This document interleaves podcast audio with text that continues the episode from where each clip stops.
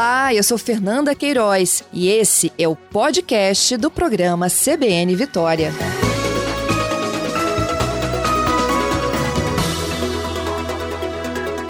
Doutor Pedro, dá para o senhor fazer assim um balanço de como que o senhor é, enxerga a pandemia e que, do ponto de vista da, da pediatria, o que, que é preciso de ser feito de imediato?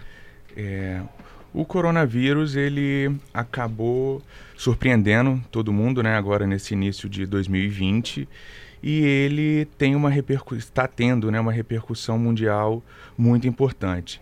Portanto, todas essas medidas de, de, de, restrição que acabam sendo tomadas, isso acaba gerando essa discussão sobre a necessidade, mas tudo isso visa diminuir, o, diminuir os problemas causados por, por essa doença ao longo do tempo, né? Porque se todo mundo ficar doente ao mesmo tempo, isso vai gerar um, gerar um um desconforto extremo no nosso sistema de saúde. Então a gente tem que seguir as recomendações da, do, do, Ministério da Saúde, as recomendações das instituições de saúde, justamente para poder minimizar esses estragos aí na nossa população.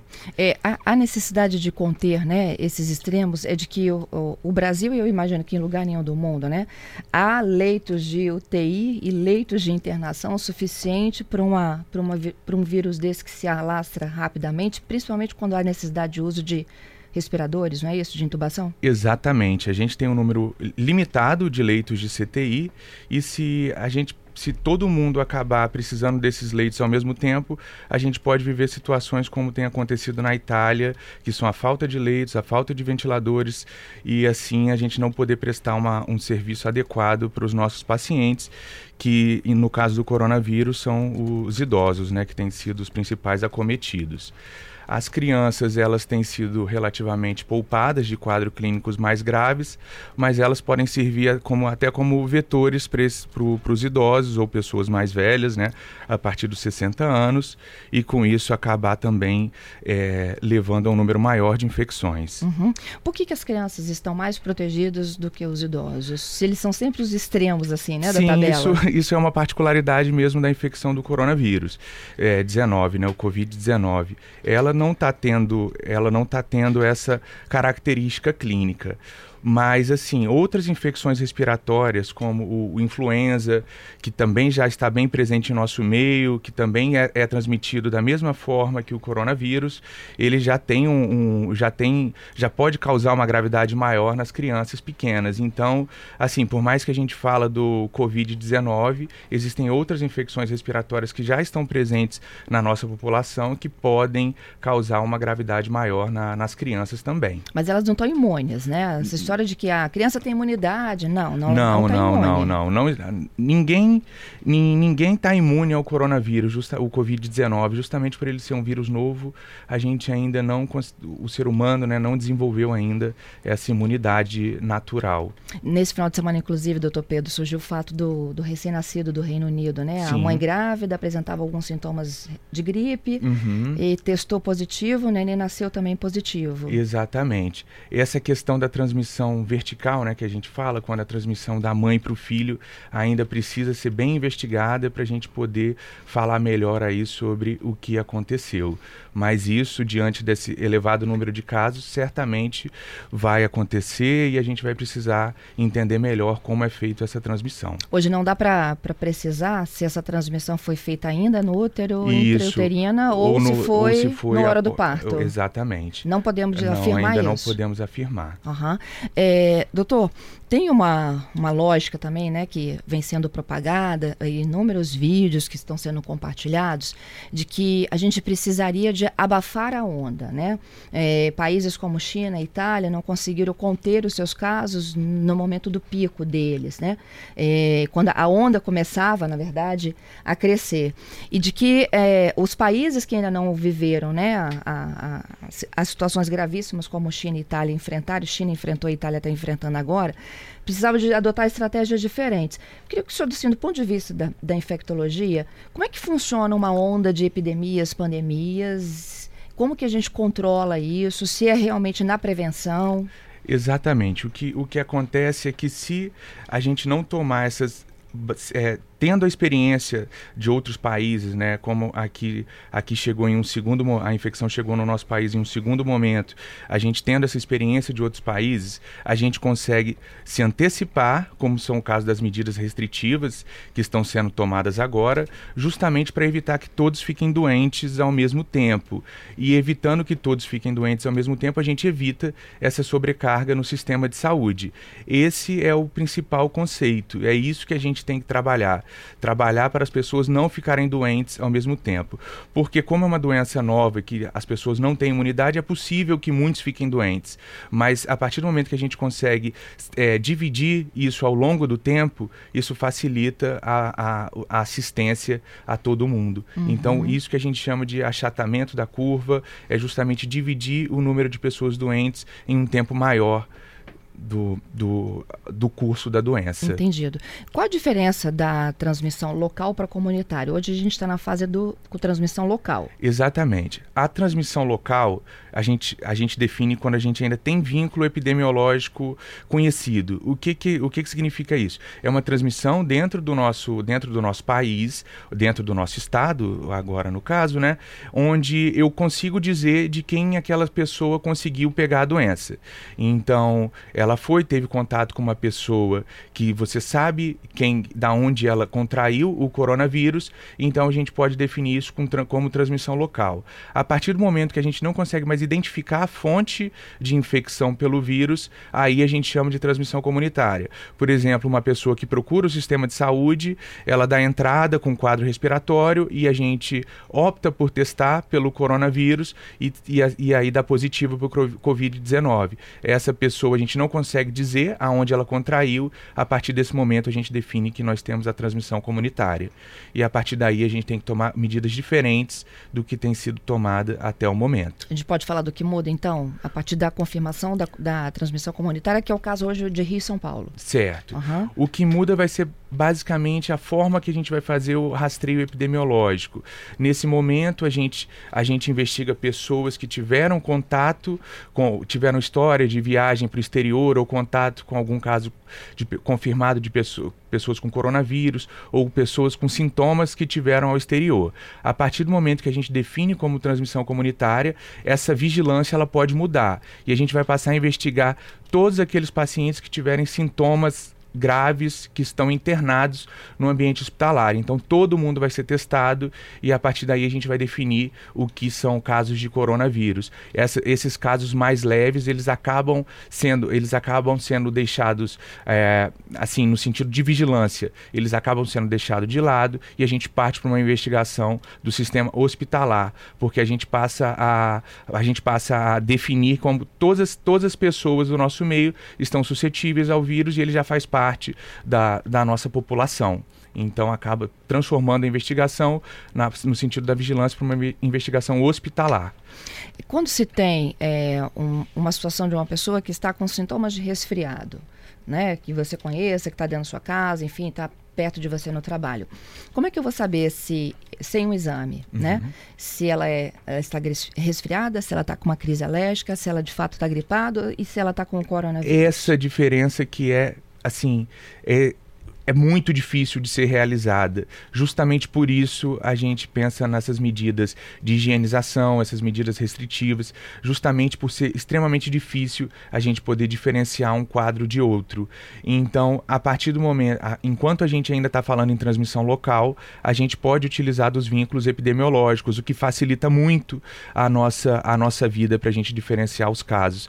Só que se a gente entrar num contexto de transmissão comunitária, aí isso já muda, porque você não vai vai, você não vai ter essa questão, você não vai poder utilizar o vínculo epidemiológico mais, então é, é muito difícil só pela característica clínica a gente conseguir diferenciar uma infecção de outra. Então, por isso, da importância de sempre estar reforçando as medidas de higiene e também estar seguindo estritamente as medidas da, da, da Secretaria de Saúde para a gente tentar conter aí a infecção. E a gente vai ter kit para todo mundo, assim, testar em todo mundo? Não, a, a, a, a gente vai ter que também seguir essas orientações orientações para a gente só testar os pacientes que realmente tiverem indicação, os pacientes sintomáticos. A gente não precisa fazer uma investigação em paciente assintomático porque eles não representam um, um, um, uma, forma de, uma forma de transmissão ainda exuberante no nosso meio. Então a gente tem que restringir sempre para os pacientes sintomáticos e aqueles com indicação médica de realização dos testes. Uhum. Então, olha, apresentou febre, tosse e os outros sintomas da gripe, é coriza? Coriza, congest... pode, pode acontecer congestão nasal, mi mialgia, né, dor no corpo, o esses são, esses são os principais. A gente, nesse momento, tendo vínculo epidemiológico confirmado, a gente procura o serviço de saúde e a partir daí a gente, a gente faz, a, faz a avaliação. Lembrando que os casos mais leves, a gente pode, a gente tem um, um pode ter uma assistência pelo telefone disponibilizado pela Secretaria de Saúde, justamente para a gente não sobrecarregar o serviço, o serviço de saúde. Uhum. Medica-se em casa. O medica-se em casa. Uhum. É, Aí, quando nós temos um, um, quadro mais grave, que é, que é a presença do desconforto respiratório, né? Que pode. Que o cansaço para respirar, aí sim nós vamos até o serviço de saúde para procurar esse atendimento. Olha, nossos ouvintes estão encaminhando aqui as dúvidas, tá? E a gente vai, na medida do possível, tentando esclarecê-las. Uma certo. delas é a da Cristina. Ela pergunta: em caso de febre, uhum. não sei ainda se é um corona ou não é, a gente medica com remédio para febre. Exatamente. E aí tem alguma restrição, como existe, por exemplo, para dengue? É, preferi é, é, é, preferível que a gente use medicamentos como dipirona e paracetamol. Os anti-inflamatórios como ibuprofeno, cetoprofeno, esses é bom a gente deixar para um, um segundo momento, deixar eles é, restritos, né? É sempre preferível, se possível, dipirona e paracetamol. Ok. Pode mascarar? O, ibuprofeno? O, não, o ibuprofeno ele pode ter efeitos colaterais que estão sendo estudados ainda, então é bom a gente... De que se agravou, né? Que Exatamente, então é bom a gente deixar eles para um segundo momento. Isso. Doutor Pedro, para as crianças, como é que é a nossa conversa? A gente tem que estar tá sempre tratando a higienização das mãos como uma coisa que faz parte da nossa rotina. Uhum. A gente não pode transformar isso em uma obrigação. A gente tem que utilizar de, da, da, higiene das mãos, que é a nossa principal ferramenta, como parte da, da rotina do dia a dia. A gente tem que dar exemplo, os pais têm que dar esse exemplo, tem que mostrar a importância disso para eles e, e, trazer eles para perto da gente, diz, ensinando como fazer e dizendo que isso é necessário justamente para a gente evitar ficar doente. Então, de forma lúdica, de forma educa educativa, a gente passar isso para os menores, de forma que eles a, a, que eles tenham esse conhecimento e possam utilizar isso no dia a dia deles no futuro sem até a gente falar, eles mesmos dando exemplo para os adultos. Então, e esse lavar as mãos é antes das refeições, isso já, já tem um meio que um hábito, né? Sim, antes das sim, refeições, sim. antes de dormir. Uhum. Agora, eles precisam de intensificar esse lavar as mãos por isso, conta dos todo, contatos com todos as coisas... nós, todos nós precisamos intensificar esse, esses contatos, né? E, é, esse, esse, ato de higienizar as mãos. É, chegou na escola, depois de uma brincadeira, é, ou depois, de, de, depois de, de, usar o banheiro, depois de. antes de. antes de, de se alimentar, depois de se alimentar, depois de, depois de se relacionar com as outras crianças. Então a gente vê que tem vários momentos onde a higienização das mãos pode ser realizada. Então a gente tem que aproveitar e tá sempre e tá sempre reforçando isso.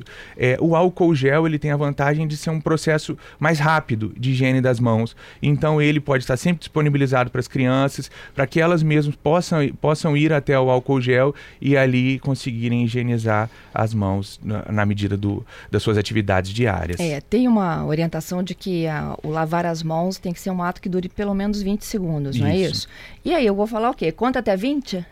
Devagarzinho, sem pressa? Isso, isso. Falar que não tem que ter pressa, mostrar para ela direitinho aonde tem que ser lavado e sempre fazer isso num tom muito educativo, num tom alegre, justamente para elas não se sentirem obrigadas, para elas terem ali o, o prazer de estarem higienizando as mãos. Uhum. Essas medidas foram anunciadas agora pelo nosso repórter no Norte, né? Escolas municipais estão suspendendo as aulas. É, a gente sabe que em outros estados, praticamente, né, não só as municipais, as estaduais, estão já também já tomaram e da, as privadas. Qual é a relação direta ali do ambiente escolar e o coronavírus? É a questão da aglomeração, né? Porque as crianças ficam ali restritas àquele, àquele mesmo ambiente, ar-condicionado, então com pouca circulação de ar, então acaba que é um ambiente propício para contaminação de, de vírus respiratórios.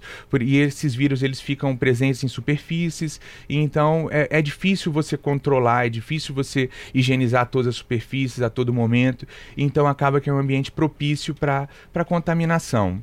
Tá? Uhum. Então, por isso que é importante, às vezes, essa restrição. Mas lembrando que aqui no estado a gente ainda se fa está falando em transmissão local. Então, a gente precisa ter o vínculo epidemiológico confirmado. Então, a gente ainda não tem esse quesito da transmissão comunitária.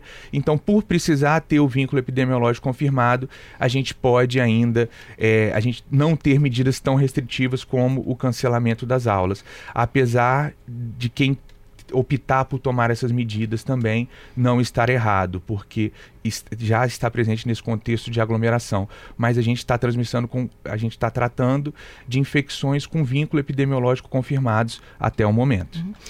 Quem amanheceu com febre, com sintomas de gripe, resfriado, ou tem alguém da família com esses sintomas, deve ou não ir para a escola? Não. O, se a criança tiver com sintomas respiratórios, o adulto, essa pessoa deve ficar em casa. Procurar entrar em contato com, com o sistema de saúde, entrar em contato com o médico, mas é é importante que ela fique em casa, se, ou se for extremamente necessário a saída, que ela, ela sim use máscara para justamente evitar que possa passar essa infecção para os outros. Mas de preferência ficar em casa, não sair justamente para evitar a contaminação de outras pessoas. Isso vale, doutor, só para o ambiente escolar ou isso vale para aula de inglês, para o vale judô, para natação? Isso vale para qualquer ambiente onde nós tenhamos um número é, um número elevado de pessoas juntas. Então isso vale para todos os ambientes, não só as escolas. Uhum. Festinha de aniversário. Exatamente, festinha de aniversário. É, o, o, aulas, aulas em geral, como você citou, aulas de música, aulas de, de, de natação. Então, todos esses ambientes a gente tem que estar tá bastante atentos. Hoje, então, a orientação é a prevenção. A né? prevenção. Vai chegar um momento que você acha que a orientação é vamos evitar? Sim. Ou já sim. é para evitar? A gente tem que evitar aglomeração, então a gente vai ter que a gente vai ter que trabalhar com eventos que são extremamente necessários, somente eles, mas se a gente pensar num contexto de transmissão comunitária, aí sim a gente vai ter que restringir ainda mais todo tipo de evento. Uhum. Ao confirmar, né, doutor, que uma criança está com o coronavírus, uhum. ela, se o ambiente é, familiar dela envolva a presença de idosos, uhum. como é que deve ser a, o procedimento dali em diante? É muito importante que esses idosos, eles, se possível, deixem esse, esse ambiente domiciliar enquanto tiver, enquanto essa criança ainda estiver doente, se, se isso for viável. Caso não seja viável, é imprescindível que ele se afaste o máximo possível da, da criança, né, do, não só da criança, mas de qualquer pessoa doente no mesmo, no mesmo ambiente.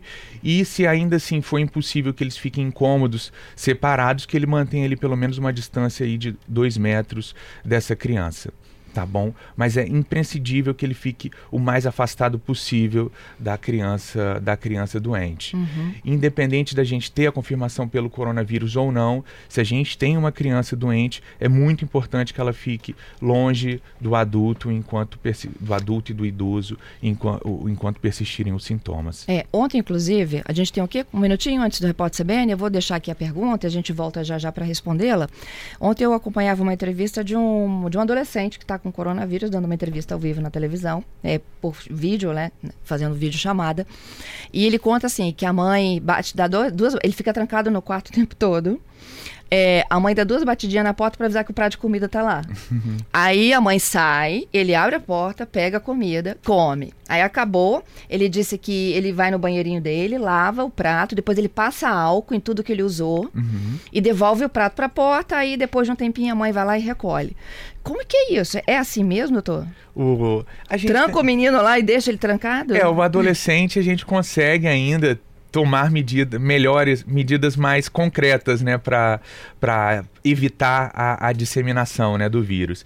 Então, o fato, o que, o, o que a gente pode ver é que esse adolescente ele está extremamente consciente uhum. do que ele está fazendo e ele tomar esse tipo de medida, por mais que pareça é, assim exagerada, né? Não é, porque ele tem, ele tem condição de estar sozinho, ele tem condição de fazer a, a higiene adequada e assim ele evita realmente de transmitir o vírus para outras pessoas dentro de casa. Mas se a gente está falando de uma criança menor, às vezes um bebê pequeno que precisa de, que precisa de cuidado, isso se torna inviável, porque a gente não vai conseguir deixá-los, né, sozinhos dentro de um quarto, então a gente vai ter que estar sempre próximo ali, sempre dando tudo que ele precisa. Então muda um pouco esse cenário. Mas se a criança já tiver condição de tomar essas medidas sozinhas, isso é extremamente importante e interessante para evitar a disseminação do vírus dentro do ambiente domiciliar. Estamos falando das orientações de prevenção ao coronavírus, né? Hoje o convidado aqui da CBN é o médico infectologista pediátrico, o Dr. Pedro Peçanha,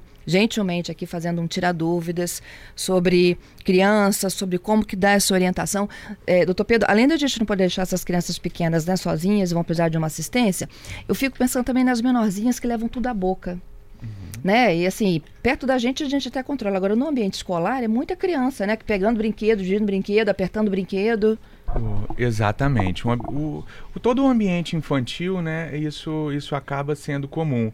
Por isso a, a, a, a taxa elevada de, de infecção respiratória né, nessas crianças. Então, assim, elas enquanto a gente tem infecções é, benignas, infecções que não, que não levam risco, risco à vida de, dessas crianças, né? Isso é, é, bastante, é bastante tolerável. Mas a partir do momento que a gente pode ter infecção, infecções com cursos mais graves, a gente vai ter que controlar esses ambientes. E assim, acaba que uma, da, uma das formas de controlar é justamente deixando essas crianças em casa, evitando que, que levem elas às escolas. Uhum. Mas novamente eu reforço, a gente ainda precisa, no nosso estado, ter o vínculo epidemiológico confirmado. Portanto, escolas que ainda não tenham adotado nenhuma medida nesse sentido, não está errado. Tá? Pela necessidade de ter a presença do vínculo epidemiológico confirmado. Entendido. É, no ambiente escolar e até dentro de casa mesmo, é, bebedouro, o... Os bebedouros que você encaixa a boca ali, ao invés de você encher o seu copinho. É, é preferível que é preferível que a gente sempre encha o copo para cada um ter o seu, o seu próprio o seu próprio local de beber água. Então, copo individual, Exatamente. talheres também? Talheres individuais, tudo individual. Compartilhar itens, itens, itens, itens é, domiciliares é, não é uma boa nesse momento. Na verdade, em nenhum momento. Nessas né? medidas que a gente tem falado agora bastante pra, por conta do Covid-19, já são medidas que são conhecidas para outras infecções virais também. então a gente tem que evitar compartilhar talheres, compartilhar copos em, em todos os momentos. Lavar com água e sabão depois que fez higiene, assim. Água vamos, e sabão, vamos deter... uma escola que todo mundo almoça lá. Lavar com água e sabão, detergente, isso é também é tão eficiente quanto a utilização de álcool. Isso é muito importante, né, nessa, nesse contexto, nesse cenário onde a gente está vendo a ausência de álcool gel, é, lembrar que a higienização com água e sabão, ela também é eficaz. A diferença é que a gente acaba tendo que levar um tempo maior para uma higienização, uma, higiene, uma boa higienização das mãos, o diferente do álcool gel que a gente consegue fazer isso num tempo reduzido. Mas higiene das mãos com água e sabão, ela também é muito, muito, muito eficaz para eliminar, o, o, eliminar os vírus aí da, das nossas mãos. E o material escolar? O material é dividido. Isso, o material escolar a gente pode fazer uma higienização com álcool 70, não precisa ser o álcool gel, o álcool normal. Se, sempre depois das atividades eles devem ser higienizados. Uhum. Mas aquilo que é de uso do aluno ali, ó, me presta borracha, eu esqueci a minha em casa hoje. e aí, a gente faz o quê? O, o apontador, o lápis, a canetinha. É, isso a gente acaba não tendo, não tendo como Perdeu controlar. Então a gente vai ter que ficar atento ao momento ideal, justamente para suspender as atividades, porque tem coisas que a gente acaba não tendo como controlar dentro desse ambiente escolar. Uhum. Bom, gente, eu vou fazer as perguntas então de vocês, né? Que eles estão me cobrando aqui as perguntas. Vamos lá. É, eu tenho uma ouvinte que ela é representante de indústria farmacêutica. E ela diz: eu entro, saio o tempo todo de hospital, de farmácia, de consultório, de ambiente onde pode ter, né, a uhum. presença do vírus. A pergunta dela é o seguinte: é, ela é um veículo portador? Pode ser, né? O, o que acontece é Aí a gente tem duas, a gente tem duas situações. Primeiro, o trabalho dessa pessoa que realmente é um trabalho, um trabalho onde ela se expõe mais ao risco, justamente por estar em ambiente hospitalar. Então, ela tem que tomar as medidas para evitar que, que para evitar que se contraia a infecção. Então, ela tá, tem que estar tá orientada de como ela tem que estar tá prevenida na hora de entrar nesses ambientes e justamente se a presença dela ali nesse momento ela se faz extremamente necessária se ela não pode aguardar, se ela não pode realizar essas visitas de outra forma.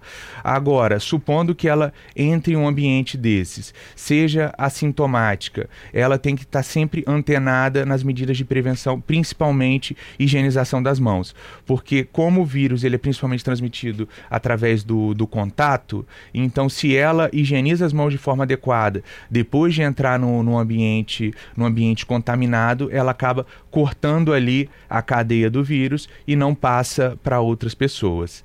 Tá bom? Então acho que assim, ela tem que ver se a visita dela se faz extremamente necessária nesse momento e se, se isso for possível, ela tem que ficar atenta justamente para higiene adequada das mãos, as medidas de prevenção, para que ela não se torne um vetor dessa infecção. O Caio, e tem outros tantos que me fazem essa mesma pergunta, é se eu posso usar o álcool que é utilizado nos veículos uhum. para higienizar casa, família, mão, enfim. O, o álcool veicular ele tem as suas, as suas indicações, né? Que no caso é para os automóveis. E, e, a, e, além disso, ele tem uma concentração diferente do álcool do álcool que a gente utiliza para higiene das mãos, que é o álcool 70%. Então a concentração do álcool veicular ela não é adequada para a utilização da higiene das mãos e a higiene de superfícies. A gente tem que usar o álcool 70%. Esse é o, o, o álcool adequado adequado para a gente fazer essa, essa prevenção. Crianças com menos de um ano, a pergunta do Felipe agora. Qual é a taxa de contágio e de morte? Não, é, a, a gente ainda não teve nenhum óbito relatado nessas infecções em outros países por conta do coronavírus. Então, a gente ainda não. Felizmente, parece que a, a, população pediátrica vem sendo poupada. Mas nós temos a infecção com, por, pelo influenza, por exemplo, que já é uma infecção presente aí no nosso meio, que felizmente nós temos vacina, então essa vacina deve ser realizada. Ela sim pode levar principalmente as crianças menores ao adoecimento. Então a gente tem que manter, independente do coronavírus, é, a gente tem que manter essas medidas de, de prevenção e a gente tem que lembrar de vacinar nossas crianças para influenza também. É, ó, a campanha é antecipada já para a próxima semana, uhum. né? Para crianças de até 5 anos, geralmente a faixa Isso. etária do governo, né? E de mais de 60. Isso aí. É... E aqueles que não são contemplados com as campanhas, lembrar que essa vacina está presente na rede particular, na rede privada, e é importante para aqueles que tiverem condição que seja feita. Uhum. É a tri e a tetra, né? Isso. Tem uma é. diferença entre uma e outra? Isso. A trivalente, ela, ela, ela protege contra três tipos tipos né, do, do vírus influenza e a tetravalente contra quatro tipos do vírus influenza. Ah, lembrando que a trivalente, assim, por mais que ela proteja contra um vírus, um vírus a menos, ela ainda assim é muito boa e ela deve ser feita para aqueles que não tiverem condição ou não tiverem acesso à tetravalente. Doutor Pedro, alguma outra vacina complementar, por exemplo, a pneumocócica? Isso, todas as vacinas para toda, todas essas vacinas, elas acabam protegendo a gente de, de infecções que podem num contexto num contexto de doença respiratória, acabar também complicando uma infecção viral, ou então elas é, o confundirem, o confundirem os médicos. Então, todas as vacinas que a gente puder realizar, elas são extremamente benéficas. Não, talvez não consigam proteger para o, a doença do coronavírus especificamente, mas elas conseguem proteger contra outras doenças respiratórias que também trazem problemas aí para as nossas crianças. Uhum. O Antônio, eu tenho medo de levar meus filhos para a escola. Uhum. Eles podem ir de máscara? As escolas deveriam oferecer máscaras? Isso ajuda, atrapalha? A máscara, ela é muito mais eficiente quando a gente usa na, nas pessoas com sintomas respiratórios. Porque por mais que a, a forma de transmissão seja através das, das gotículas, a, a, essas gotículas, a, o vírus, ele fica em superfícies. Então a gente acaba evitando ali que a, transmissão direta, né, por gotícula, mas o vírus ainda está presente ali nas superfícies. Então só a máscara não é suficiente. Então o que, que a gente tem que ficar atento? Se a gente tem uma criança doente em casa, uma pessoa doente, essa deve permanecer no ambiente domiciliar. A gente não deve levar essas crianças para a escola justamente para evitar evitar que elas transmitam essas infecções para outras pessoas. Quando a gente apresenta sintoma, a gente já passou da fase de, de transmissão, não? Isso, no caso do, do, do Covid-19, né, do coronavírus, ainda não está isso não, ainda não está confirmado. Atualmente a gente trabalha com, com a situação, a gente trabalha com o fato dos sintomas presentes, a partir daí a gente está transmitindo a, a doença. Mas isso está sendo estudado porque, assim como outras infecções, é bem possível que pessoas com poucos sintomas ou sem sintomas possam também transmitir uhum. essa infecção. É, a pergunta: se fui infectado uma vez, estou imune, estou curado? A gente ainda não tem essa resposta. Isso também vai precisar de mais tempo para a gente poder afirmar com certeza. No Japão teve uma mulher que pegou o corona duas vezes, né? A gente noticiou isso. É, então a gente tem que ficar diante dessas notícias. A gente ainda tem que ficar com o pé atrás aí para dizer que quem já teve o corona, o covid-19 está, está realmente imunizado. Quem frequenta sauna deve deixar de ir? É, nesse momento, sauna, ambiente fechado, aglomerado, a gente tem que deixar de frequentar. Essas receitas de internet, fazer álcool em gel, álcool 90 com gelatina, serve ou não serve? Pode? Isso, isso é um problema sério porque o álcool gel que a gente vende, que está presente nas farmácias, ele passa por um, por um critério rigoroso né, de avaliação.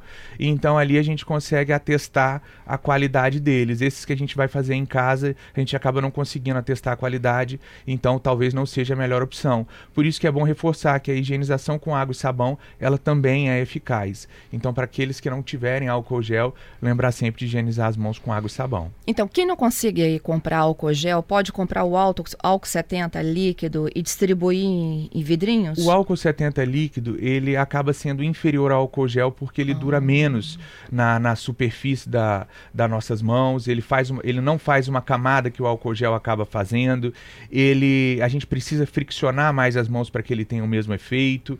Então, nesse cenário, acaba que a higienização com água e sabão, ela é, é melhor. É, é melhor. Então, álcool gel, higiene com água e sabão. Apesar do álcool 70 líquido, ele também poder fazer um efeito protetor. Mas, assim, tem que lembrar de friccionar mais as mãos, a higiene é mais de demorada, a gente tem que utilizar um, uma quantidade maior desse líquido. Quanto às academias, qual a orientação dos especialistas? A academia entra no cenário de aglomeração. Então, como a gente tem falado de evitar ambiente de aglomeração já nesse momento, para aqueles que puderem evitar, é uma, é uma boa opção. Mas, assim, é, todo, todos, to, todos esses cenários a gente vai ter que ir acompanhando ao longo do tempo e conforme, e conforme a doença for evoluindo no nosso estado. Uhum. Tem um ouvinte nosso aqui que ele é professor e ele dá aula em, pelo, ele diz assim, olha, eu dou aula em praticamente toda a grande vitória, uhum. né? É, eu posso ser um condutor. Sim. De levar isso para dentro do ambiente escolar. É, o que acontece é justamente a gente volta à questão da epidemiologia do nosso estado. A gente ainda está num cenário de transmissão local que a gente precisa ter o contato epidemiológico, o vínculo epidemiológico confirmado. Então, por isso, a gente só considera aqueles que, estão que, que podem estar tá transmitindo essa, esse vírus se eles estiverem em contato com alguém doente. Uhum. É, e lembrando, se esse professor ele tomar as medidas de prevenção, de precaução e prevenção adequada, principalmente a higienização das mãos, ele acaba evitando ali que o vírus siga, que o vírus infecte outras pessoas. Então, ele tem que ter um, um cuidado redobrado aí com, com a higienização. A Jaqueline, a minha filha de 13 anos tem asma, está no grupo de risco, então? Sim, asma é uma doença aí que tem, que tem comorbidade, então a gente tem que ficar mais atento, mas a partir do momento que a gente tem uma, uma infecção um, um, controlada em um paciente, um, uma, uma doença por asma, uma asma controlada, que essa criança não utilize remédio, não tenha crises asmáticas frequentes, ela também ela é uma criança que tem menos risco de comprometimento respiratório do que aquela que tem crises exacerbadas exacerbadas do que aquela que não tem uma asma controlada no, a, a partir do momento que ela adquire uma infecção. O Alexandre é motorista de aplicativo. Ele disse que já baniu o ar-condicionado e avisa uhum. aos clientes deles, né, que é por conta certo. da diminuir o risco. É um procedimento correto? É, sim, sim, uma boa medida, justamente porque dentro do, dos carros, né, é um espaço muito fechado, o ar-condicionado ligado. Se a gente acaba acaba tossindo, isso também isso também aumenta a chance do vírus circular ali dentro. Uhum. Bom, todo mundo dizendo que não acha mais álcool 70, nem gel, nem uhum. circunstâncias nenhuma. É desesperador também, né? Sim, sim, sim. É, a criança que tem asma, o senhor já sugeriu. As vacinas da pneumonia para quem tem asma certo. também, sugere? É a o... Cida perguntando. A vacina, tod, todas as vacinas que possam prevenir é, doenças vinculadas a, a, a, a, a infecção respiratória são extremamente importantes. Então, as vacinas para influenza, as vacinas para pneumonia, elas são extremamente importantes. O Breno fala que sempre tem crises alérgicas, espirro, coriza, nariz entupido. É, se eu tiver, devo entrar em contato com serviços de saúde, mesmo sabendo que eu tenho um histórico alérgico? Nesse, nesse momento inicial, não. Uma das características de, das infecções é a febre. Então, se ele que é uma pessoa que tem um quadro alérgico apresentar febre, isso pode diferenciar um quadro alérgico de um quadro infeccioso. Ótimo. Então, a partir daí, sim ele entrar em contato. É a pergunta do Wilson, se, se, esses sintomas devem ser isolados ou combinados. Tem que ter febre, então. Febre é, é, um, é um, apesar de não ser é, presen não estar presente em 100% dos casos, é um, um, marcador aí de uma infecção, de, uma, de, um, de um quadro infeccioso. Então, febre, se presente, ela fala a favor de infecção. Uhum.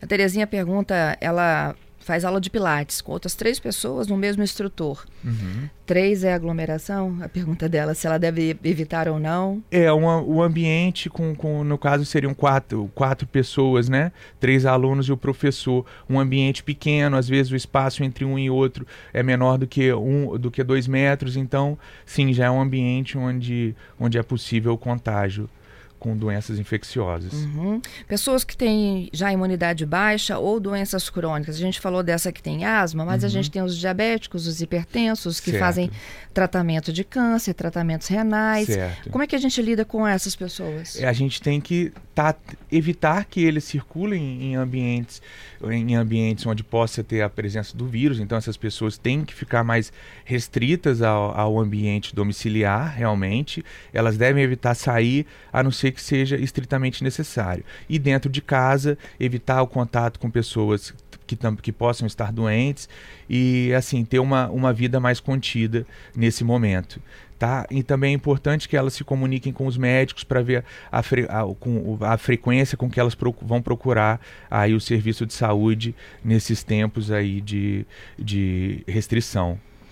O André tem transporte escolar. Uhum. Ele pergunta o que, que eu posso fazer para amenizar os problemas dentro da van. Ele pergunta o que fazer para higienizar, janelas ficam fechadas, passo a abri-las. Janela aberta, higienizar bastante as superfícies com, com, com álcool 70 ou algum outro, outro desinfetante. Essas são, a, essas são as principais medidas. Principalmente antes de levar as crianças e após o transporte, ter essa rotina de limpeza a todo momento da, daquele ambiente. A Jerusa pergunta: os idosos que estão hoje em casas de repouso, como lidar com, com essa situação? As pessoas passam a usar máscara, eles usam máscara?